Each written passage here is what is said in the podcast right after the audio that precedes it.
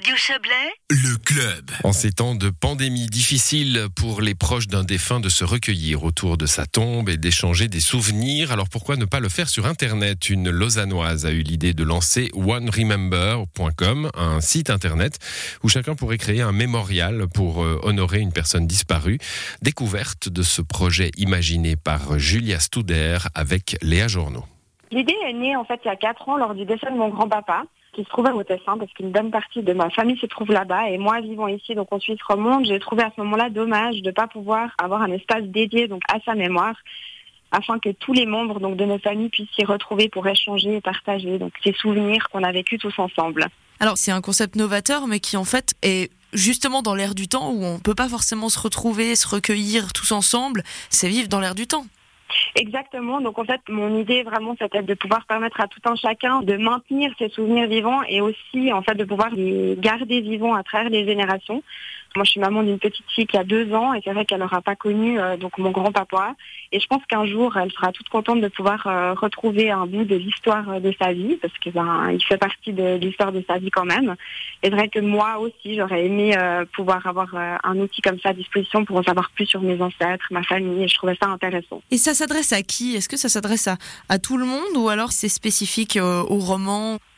Alors non, le site volontairement a le point .com à la fin, dans l'idée en fait d'une évolution future. Il faut voir maintenant comment le public réagit, mais tout le monde peut se rendre sur le site afin de générer un mémorial pour une personne qui a marqué sa vie. Concrètement, ça se passe comment? Comment est-ce qu'on fait pour créer un mémorial? Alors l'idée c'est de se rendre donc sur le site web. De là, vous pouvez créer donc un compte utilisateur. On demande vraiment de créer un compte utilisateur propre donc à la personne qui va générer le mémorial pour des raisons de sécurisation des données.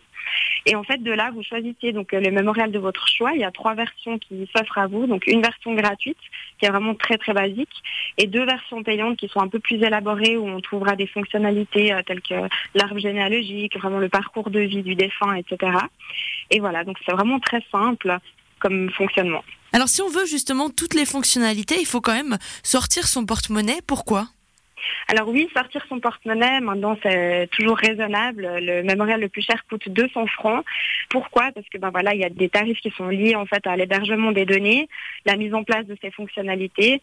Et puis voilà, c'est vrai qu'aujourd'hui on n'a pas d'outils euh, tels que ça à disposition et on n'a pas la possibilité de le faire. Donc je trouvais que ces prix euh, restaient raisonnables et étaient accessibles de tous. Ça fait euh, presque un mois que le site est en ligne. Est-ce que on peut dire que le succès euh, est déjà au rendez-vous? Alors le succès attendu, c'est difficile de tendre un succès quel qu'il soit parce que bah, c'est un concept complètement nouveau qui n'existe pas. Donc maintenant l'idée c'est vraiment de voir quelle est la réaction du public face à, ce projet, face à One Remember. Pour l'heure, bah, déjà quelques mémoriaux ont été créés, on espère en voir plus à venir. On le sait, hein, les Suisses sont un petit peu euh, réticents face à tout ce qui est euh, nouvelles technologies, nouveautés. Ils ont un petit peu plus, on va dire, euh, de peine à se mettre dedans. Est-ce que vous avez aussi pu euh, noter ça? Oui, alors ça j'en étais parfaitement consciente lors du lancement de, ce projet. Je sais que quand euh, on a des choses un peu nouvelles et puis qui sortent euh, des habitudes des gens, euh, les Suisses sont un peu plus réticents que on peut l'être dans les pays voisins. Mais j'ai confiance en eux et je suis sûre que l'idée pourra plaire à certaines personnes et que, comme on dit, le monde attire le monde. De fil en aiguille, peut-être que le bouche à oreille fera aussi son travail. Qu'est-ce que vous imaginez pour la suite? Alors pour la suite, il y a plein d'idées qui me trottent dans la tête. hein. Euh, là pour l'heure, le site est tel qu'il est et puis on va voir un peu comment ça fonctionne. Mais ensuite, effectivement, le site sera décliné euh, en allemand, en anglais et en italien. Pour moi, c'est très très important que euh, n'importe qui en Suisse puisse euh, comprendre et puis euh, et puis trouver sa place sur One Remember.